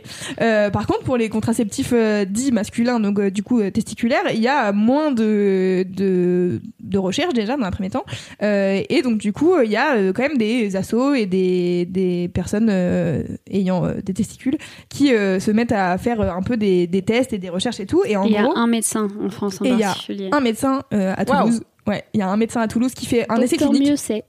Qui fait euh, un essai clinique euh, justement autour du euh, slip chauffant comme on l'appelle euh, Ah oui, oui, j'ai vu ça, oui. mais donc qui est euh, la contraception thermique en fait euh, qui en gros euh, euh, fait, Fait remonter bouillir les petites. donc en gros la contraception euh, fonctionne de manière à ce que euh, tes hum, testicules sont remontés euh, dans ton scrotum je crois que c'est ça donc en gros elles sont au chaud c'est à dire que les, les moins euh, 1 degré ou 2 degrés du, de, des couilles qui pendouillent ça fait que ça produit des testicules et quand c'est au chaud, c'est pour ça que, par exemple, je sais pas si vous aviez ça au collège ou au lycée, moi, tous les profs eh, disaient toujours aux gars, arrêtez de vous asseoir sur les radiateurs, parce que, genre, ça va nuire à votre fertilité. c'est vrai. Ça- ils vous disaient ça ou pas C'est vrai, c'est vrai. Et ben, en fait, c'est lié à ça. C'est parce qu'en fait, euh, quand euh, tes couilles sont au chaud, elles produisent plus de spermatozoïdes. Mais alors, quand elles sont au chaud pendant euh, longtemps, tu vois, genre, Oui. c'est pas euh, t'asseoir 15 minutes sur un radiateur qui va nuire à ta fertilité. Et donc, en gros, il y a ces contraceptions-là qui sont en train d'être développées, etc. Donc, il y a un essai clinique à Toulouse, du coup, de Dr Miocé, c'est ça tu dis? Oui. Euh, et il y a, euh, moi, j'ai lu plusieurs euh, BD, une BD qui s'appelle Le cœur des obes, et une autre BD qui s'appelle Les contraceptés et qui globalement sont des BD qui se recoupent un peu, qui sont des parcours de mecs cis, je crois, qui veulent bah, se contracepter parce que notamment souvent leur meuf en mode j'en ai un peu marre de me contracepter est-ce que tu pourrais prendre cette charge euh, pendant quelques temps s'il te plaît? Merci Euh, et donc du coup ils, ils font un peu le parcours en mode ok euh, c'est quoi les contraceptions qui existent pour les mecs machin nan, et pour les mecs cis en tout cas Euh, et donc du coup il y a la vasectomie avec cette cette idée reçue de la vasectomie ça peut être Réversible. réversible. Alors, de ce que j'ai compris, c'est réversible. de, il y a plusieurs opérations, et donc en France, a priori, on pratique pas trop l'opération qui est réversible. donc, euh, en France, c'est pas trop réversible. Donc, si tu fais une vasectomie, a priori, c'est ad vitam aeternam. Mais je crois que par contre, euh, quand tu fais une vasectomie en France, on t'oblige à genre conserver tes petits spermatozoïdes Ah, euh, quelque part. Ah, je ne savais pas. Il me semble que c'est ou en tout cas on doit t'en donner la possibilité, je pense, ou un truc comme ça. D'accord. À, à- à vérifier. À vérifier. Euh, Nous, ne sommes pas médecins, encore une fois. Euh, on est des meufs qui parlent dans un micro. Hein D'accord, voilà. et, et donc, bref, donc, en gros, il y a plusieurs contraceptions euh, masculines, mais moi, j'avais euh, un peu euh, capté celle-ci, tu vois. Je m'étais dit, genre, en vrai, donc le but de cette contraception-là, c'est donc de remonter les testicules. Et donc, il faut porter, donc, soit le fameux slip chauffant, entre guillemets, qui ne chauffe rien, en fait, c'est juste un truc qui remonte tes couilles, soit un anneau, qui est un peu, qui a le même effet. Et donc, du coup, faut le porter 15 heures par jour. Donc du lever au coucher quoi en gros. Et euh, pendant euh, plusieurs mois, je pense euh, trois mois en général, je crois que c'est ça la moyenne. Et du coup, bah, une fois que tu l'as porté trois mois, tu refais, tu, on fait ce qu'on appelle des spermogrammes. Donc en général, c'est des spermogrammes qui sont faits pour vérifier que tu es fertile. Et là, le, le but d'utiliser le spermogramme est inverse, c'est-à-dire c'est de vérifier que tu ne l'es plus. Et, et donc du coup, tu fais un premier spermogramme au début, puis après tu fais, tu portes trois mois ton ton anneau ou ton slip, et au bout de trois mois, tu refais un spermogramme pour vérifier si euh, tes spermatozoïdes ont bien baissé, etc., etc. Euh, et en gros, de ce que j'ai compris, c'est une contraception qui s'utilise euh, sur le sur un an, deux ans ou trois ans. Je crois que le max, ça doit être trois ans parce qu'en fait, comme il n'y a pas d'essai clinique sur le long terme, ils savent pas ce que ça peut faire sur la fertilité long terme. Du coup, l'idée c'est, ok, tu fais pendant deux ans, t'arrêtes pendant un an, tu revérifies que tout va bien, tout fonctionne et tout, et puis après peut-être tu peux repartir, tu vois. Et du coup, moi, je- j'en discutais avec mon gars et j'étais en mode, c'est quand même super, ça. Ça serait bien que, genre, à un moment donné, tu t'y intéresses peut-être éventuellement. et euh, bah récemment, euh, on a un peu accéléré les choses parce qu'en fait, euh, bah tu vois, là, ça fait un an qu'on est ensemble et moi, ça fait un an que je suis un peu en mode bon, la contraception, c'est pas fifou, voilà. La vérité, c'est que on fait le retrait, tu vois, et que moi, ça me convient pas parce que je suis en mode, bah, en fait, j'ai la chance d'être dans un pays où l'IVG est autorisé et accessible, mais ça me fait pas plaisir, en fait, si euh, après-demain je tombe enceinte, euh, de devoir faire une IVG euh, pour ma santé et pour mon mental, tu vois. Et donc, du coup, des grosses discussions que j'ai avec mon mec et que je tiens à rappeler que le retrait c'était pas une contraception. Voilà déjà dans un premier temps. C'est moi et ma santé et c'est moi qui ai choisi euh, ce qui se passe. Euh, mais ne faites pas ça chez vous. Euh, et en même temps c'est une réalité tu vois. Genre je sais que j'en ai parlé vachement avec des potes et on était en mode bah en fait il y a aussi un moment donné où faut réaliser que bah en fait si je sais pas le préservatif ça te convient pas euh, c'est que c'est pas une bonne contraception pour toi. Si la pilule ça te, con- ça te convient pas c'est que c'est pas une bonne contraception pour toi et qu'il faut euh, plutôt trouver la bonne contraception plutôt que shamer les gens qui font euh, des trucs euh, qui euh, sont euh, logiquement admis dans la société en mode bah non faut pas faire ça tu vois t'es en mode oui on sait qu'il faut pas faire D'autant que pour certains cas, il y a des con- aucune contraception ne convient. Moi, Oui. aucun- aucune ne me convient. C'est-à-dire que j'ai pas le droit au stérilet, Mhm. euh, j'ai pas le droit à la pilule et euh, les préservatifs me foutent, me, je suis allergique, et Mhm. me foutent des plaques et me font avoir des candidats à chaque fois. c'est quoi les Les, candidats? des, euh, euh, merde. Les champignons. petits gars. ah ok Des champignons. Et moi, à chaque fois que j'utilise une capote, après, j'ai des champignons, tu vois. Ouais. Et vraiment, c'est peu agréable. bah oui j'imagine Donc il y a des gens pour qui il y a quasiment aucune contraception qui Ouais, va. bien sûr Parce que je rappelle que la dernière fois que j'ai mis un patch, ça m'a fait d'ulcère. Euh, un peu, Ouais. euh. Toi, faut te reboucher le trou en fait. mais euh, mais du coup tu vois genre là en, gros ça fait donc euh, ça fait un an et quelques qu'on est ensemble et là on a eu une discussion la dernière fois je lui ai dit écoute est-ce que vraiment ça t'intéresse ou est-ce que je te force la main et ça t'intéresse pas? Auquel cas c'est pas grave moi je vais me renseigner de mon côté pour euh, re-avoir une contraception et voir laquelle me conviendra le mieux tu vois. Et en fait du coup euh, on en a rediscuté il m'a dit non non vraiment ça m'intéresse. Et du coup euh, il a pris rendez-vous donc au planning familial. Il y a une réunion qui est animée par une association qui s'appelle Zéro Million. Donc en gros c'est pas le planning familial qui l'anime mais c'est une asso qui est euh, dans la contraception euh, dite euh, masculine. Euh, et euh, en gros, le, le planning familial les accueille euh, gra- euh, gratuitement euh, pour faire leur réunion une fois par mois ou je sais pas tous les combien. Et euh, à chaque fois, ils font de l'information auprès de bah, toutes les personnes que ça intéresse qui veulent se renseigner sur ces sujets-là, quoi. Et, euh, et du coup, bah, il a été à cette réunion-là. Euh, il a fait son premier spermogramme et je suis en mode genre, ah, God bless. Alors on a reçu les résultats, j'étais en mode, ok, on comprend rien. Heureusement qu'il faut un médecin pour le lire et tout. Et après, il me dit en fait, j'en ai parlé avec des potes qui font qui font ça aussi et euh, qui disent en fait, euh, une fois que t'as compris comment on lit un spermogramme, euh, après c'est facile, t'as pas besoin d'un médecin, mais juste le pre- la première fois tu le lis, t'es en mode, ok, c'est bizarre, il y a 12 000 euh, infos sur les différents types de spermatozoïdes et tout, t'es vraiment en mode, c'est vraiment précis, tu vois. Euh, et du coup, là, mon up, c'est qu'il a commandé son fucking anneau. Trop bien. Alors bien, comment ça, voilà. comment ça se met? Et ben en gros, c'est un anneau euh, dans lequel tu passes euh, ton pénis et, euh, la peau couilles. des couilles en fait, puisque les testicules restent à gros, Ça l'intérieur. les remonte Ah. comme ça. Tu passes juste la peau et hop, ça les remonte. Ouais, et donc du coup, ça si les vous voulez voir graphiquement, il y a euh, des vidéos sur internet Ouais. qui montrent de Mais- l'association Garcon. Et oui, effectivement, j'ai fait une vidéo vidéo euh, sur euh, sur ma chaîne YouTube. J'avais fait tout un reportage car tu parles de l'anneau, mais il y a aussi comme donc, on a dit c'était très difficile d'accéder à cette Ouais. méthode parce qu'il y a un seul essai clinique en France euh, et en- les conditions pour rentrer dedans sont, enfin, faut être en couple stable depuis, enfin bref, il y a Oui. des trucs un peu chiants. Parce qu'en fait, euh, moi j'en parlais avec ma gynéco récemment, euh, que j'ai été voir du coup, après qu'on en ait parlé, moi j'ai été me, faire, me renseigner sur les contraceptions et tout. Et du coup, elle me disait en fait, ce qui est compliqué avec les essais cliniques sur la contraception masculine, c'est que ta partenaire est en mode, elle doit pas avoir de contraception, puisque le but c'est de voir si ça marche. Et donc du coup, faut que tu sois prête à tomber enceinte. Donc j'entends qu'il n'y ait pas beaucoup de personnes qui puissent entrer dans les essais cliniques, tu vois. C'est clair. Ouais, et du coup, face à ça, et pour avoir quand même. Donc en gros, ce médecin ne distribue des, les slips chauffants qu'il fabrique lui-même Ouais. qu'aux patients qu'il suit, qui sont beaucoup moins nombreux que le nombre de mecs qui essaient vraiment la contraception thermique euh, en France. Et il y a des ateliers dans plusieurs villes de France. hein. Il y en a à Paris, il y en a Ouais. en Bretagne, il y en a à Toulouse, etc. Et moi, j'étais allée dans un atelier où ils confectionnent leur propre euh, slip euh, chauffant. Du Mhm. coup, euh, donc avec des petites bandes de tissu et d'élastique et tout. Et là, tu vois tous les mecs qui sont là en train de coudre leur truc et tout. Et en C'est vrai, assez cool à Comme voir. les ateliers céramiques un peu. Oui, oui, oui, c'est ça. Ciao. Et, euh, et du coup, bah, si ça vous intéresse, il y a plusieurs. euh, Bah, du coup, je vous disais tout à l'heure, il y a deux BD là qui sont sortis, Le cœur des hommes et Les contraceptés, qui font un peu, euh, ça retrace et le parcours de contraception des mecs qui écrivent les BD, et en même temps, ça fait un peu de l'historique de depuis combien de temps ça existe ces contraceptions là, qui s'y est intéressé, etc. Et en fait, c'est un truc qui remonte genre aux années 70, quoi. C'est les gars dans les années 70 au moment de la libération sexuelle et tout, ils étaient en mode, on aimerait bien savoir, enfin bon, où on met notre sperme, et ça serait bien que genre on mette pas tout le monde enceinte, tu vois. Puisque leur, leur but, rappelons-le, est quand même déjà Bien sûr.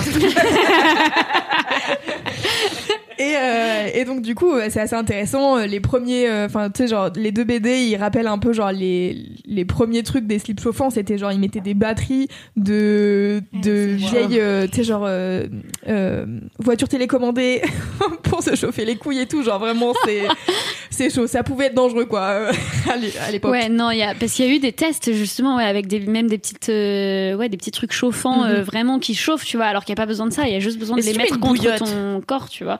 Si juste tu mets une bouillotte, Ouais, ça mais marche en fait, ta bouillotte, elle va pas rester chaude 15 heures dans ta journée, tu Ça vois. dépend tu- quelle bouillotte. ok, nous avons une expertise bouillotte ici. Je lance ma ligne de bouillotte. Je chaude 15 heures dans la journée. Sort de thermos. Design très adapté. euh, à vos couilles voilà, petit pas. coussin. tu offrais ta couille. Mais non, mais donc en effet, du coup, il y a même pas besoin d'avoir un truc, c'est-à-dire que juste à, à remonter tes couilles, quoi. Et en fait, c'est vraiment pas très compliqué. Et de ce que j'ai, en- enfin, pas très compliqué. J'en sais rien, j'ai pas de couilles, mais euh, mais en tout cas, euh, voilà. Donc euh, là, euh, mon gars a commandé euh, son truc, et donc c'est trop marrant. Donc comme c'est pas euh, comme c'est pas légal, puisque vraiment genre le gars qui faisait les anneaux, euh, donc en gros t'as soit les slips, soit les anneaux, et donc c'est un anneau en silicone que tu places et après tu fais ta life, tu vois. Et en fait, ce gars-là s'est fait interdire de vente puisque bah en fait c'est pas il y a pas eu d'essai clinique et tout machin et donc le site c'est vraiment genre Sur le dark web? C'est pas sur le dark web mais c'est genre euh, f- c'est un, un espèce de, de truc qui dit genre euh, vente de je sais quoi déjà genre euh, objet stellaire je sais pas quoi tu sais genre on dirait ils vendent la déco tu sais. Et donc c'est trop drôle parce que il y a, donc il y a différentes tailles et tout. Faut que tu mesures euh, ton sexe euh, à- en érection et au repos pour voir quelle taille il te faut machin nan. et donc il y a des commentaires sur le site c'est trop drôle. Il y a un commentaire d'un gars qui dit ouais je voudrais commander ça pour ma licorne empaillée mais comment est-ce que je suis censée savoir la taille pour la corne et tout enfin tu sais genre du coup tout le monde essaye de Licorne tout le monde essaye de faire des trucs de genre on commande pas vraiment des anneaux contraceptifs on fait autre chose tu vois et donc du coup c'est un peu marrant je trouve cette espèce de truc de lutte euh, de lutte contraceptive euh, des mecs qui sont obligés de mytho pour euh, avoir une contraception C'est fou, quand même, quand fou, quoi. si ça vous intéresse n'hésitez pas à vous renseigner et à euh, enlever la charge euh, contraceptive euh, de votre meuf ou de votre partenaire de Même si générale. en vrai, moi je trouve qu'il y a un autre truc là-dedans où t'es genre à quel point tu fais confiance, tu sais. Genre à quel point tu te dis oui, il va vraiment. Genre je, on- je trouve qu'on a tellement été Porter conditionnés. pendant 15 euh, heures. Mm. Comme quoi, euh, on était les seuls à avoir la maîtrise euh, de Bien notre sûr. fertilité, etc. Euh, que finir par se dire, ok, c'est bon, je peux lui faire confiance. Il va porter son truc 15 heures par jour, c'est sûr, ça va marcher et tout. Ouais. Ça, c'est surtout, Genre- hein, tout à l'heure, euh, je suis rentrée, on m'a dit qu'on avait fait le ménage. La poussière avait-elle été faite Non, en réalité. Donc, euh, Non mais c'est ça, tu peux faire, tu peux faire des petits tests. Si pendant, euh, je sais pas, euh, deux mois et demi, il sort la poubelle à l'heure en fait t'as ouais, dit qu'il devait truc. la sortir, Peut-être là, tu peux lui filer un Non mais en fait déjà il y a un truc où moi euh, je- enfin il y a des spermogrammes en fait pour vérifier donc il y a un moment donné où le spermogramme C'est la pire engueulade de couple. Regarde ton spermogramme, t'as pas porté ton slip ça met euh, fin à mon up qui est que quand même putain mon gars s'est sorti les doigts pour se faire c'est euh, cool. Yes. accepter et ça fait plaisir putain Super. Grave. Bravo. voilà Et bravo de lui avoir fait se sortir les doigts. bah c'est pas que moi tu vois genre enfin en fait il y a eu juste un moment donné où juste on a eu une Ne discussion pas aussi son, ça. Oui, oui, son oui. crédit. Un petit pas pour euh, l'homme est un petit pas pour l'homme. Euh, mais c'est déjà Mais- un pas. Non mais tu vois, c'est qu'il y a un moment donné, s'il avait pas du tout envie de le faire, euh, c'est, enfin j'avais beau euh, dire euh, c'est intéressant, euh, ça serait bien qu'on y jette un œil, euh, bah s'il a pas envie de le faire, il a pas envie de le faire, tu vois, je vais pas lui forcer la main. Comme il va pas me forcer la main à prendre la pilule si j'ai pas envie de prendre la pilule, tu vois. Mm, mm. Ça semble logique. Certes. C'est vrai. Son corps, son choix finalement. C'est vrai, son Voilà. corps, son choix. Euh, pas de zizi, pas d'opinion. pas d'utérus, pas d'opinion. voilà, bah merci beaucoup. Euh, merci plaisir. à toutes les trois d'avoir à participé à ce podcaston. J'espère que vous avez bien aimé, chers auditeurs et auditrices, entendre parler de tous ces sujets qui nous tiennent vraiment à cœur. Vous avez tous les liens dans la description du podcast pour adhérer, de faire des dons euh, au planning familial euh, qu'on soutient de tout notre cœur. On soutient aussi les grévistes et on va libérer Esther pour qu'elle puisse aller euh, chanter avec eux. Et euh, non mais enfin, Avec le, Macron le chef de chœur de la chorale des grévistes. avec euh, Véronique Mais détrompez-vous, on fait énormément la fête. L'autre jour, on Mais a oui. chanté Diams la boulette. euh, C'était super. Ah, Moi, c'est ce qu'on la me dit que c'est la meilleure ambiance. J'ai un peu envie d'aller. Jusqu'au CRS. Et Jusqu'au là, ça CRS, change. bah voilà, ça, ça, ça, Restez sous les ballons syndicaux, c'est un peu plus safe qu'ailleurs. Voilà. Noté. Merci Esther d'être euh, d'être venue dans 4 quarts d'heure. C'était vraiment un plaisir. plaisir. de te recevoir. Bravo pour euh, ton documentaire qu'on a hâte de voir. Et euh, qu'est-ce que je voulais dire? Ah oui, bah suivez-nous partout sur toutes les applis de podcast. Oui, n'hésitez Abonnez-vous euh, si vous nous aimez un Oui. peu. Et parlez-en autour de vous. Parlez-en Ouais, autour de faites-le là. Non, mais plus vous en parlez autour de vous, plus il y a des gens qui nous vous écoutent. êtes des choux déjà, vous nous écrivez souvent. Ouais. et tout, c'est trop cool. On vous aime quoi. Ouais, Ouais, tous les commentaires sont toujours tellement mimes et voilà. Il y a aussi beaucoup de commentaires qui disent qu'on dit de la merde. Enfin, Oui, oui, j'ai fait, oui, j'ai dit de la tu- merde la ouais. semaine dernière. Ah bon? Ah. Ouais, ouais, euh, sur euh, Pina Bosch. Euh, qui est complètement décédé en fait. Donc euh, Ah, bah oui, j'ai mais c'est sa confondu avec euh, qui a co- non mais j'ai confondu avec euh, Offenstatter Ah. et c'est la troisième fois que je confonds donc euh, voilà Mais surtout les deux allemands, ça passe.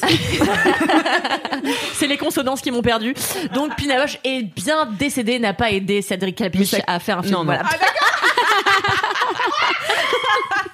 J'avais oublié le, le contexte. c'était Offenstatter donc je me suis ouais voilà Ça arrive, ça arrive à tout le monde. Merci de nous dire quand on fait euh, des Oui, bourdes. oui, merci C'est, beaucoup. euh, souvent important. et c'est souvent de C'est souvent, de manière générale. J'espère qu'on n'a pas dit trop de conneries aujourd'hui et on se dit à dans 80 minutes de quart d'heure. Salut, ciao.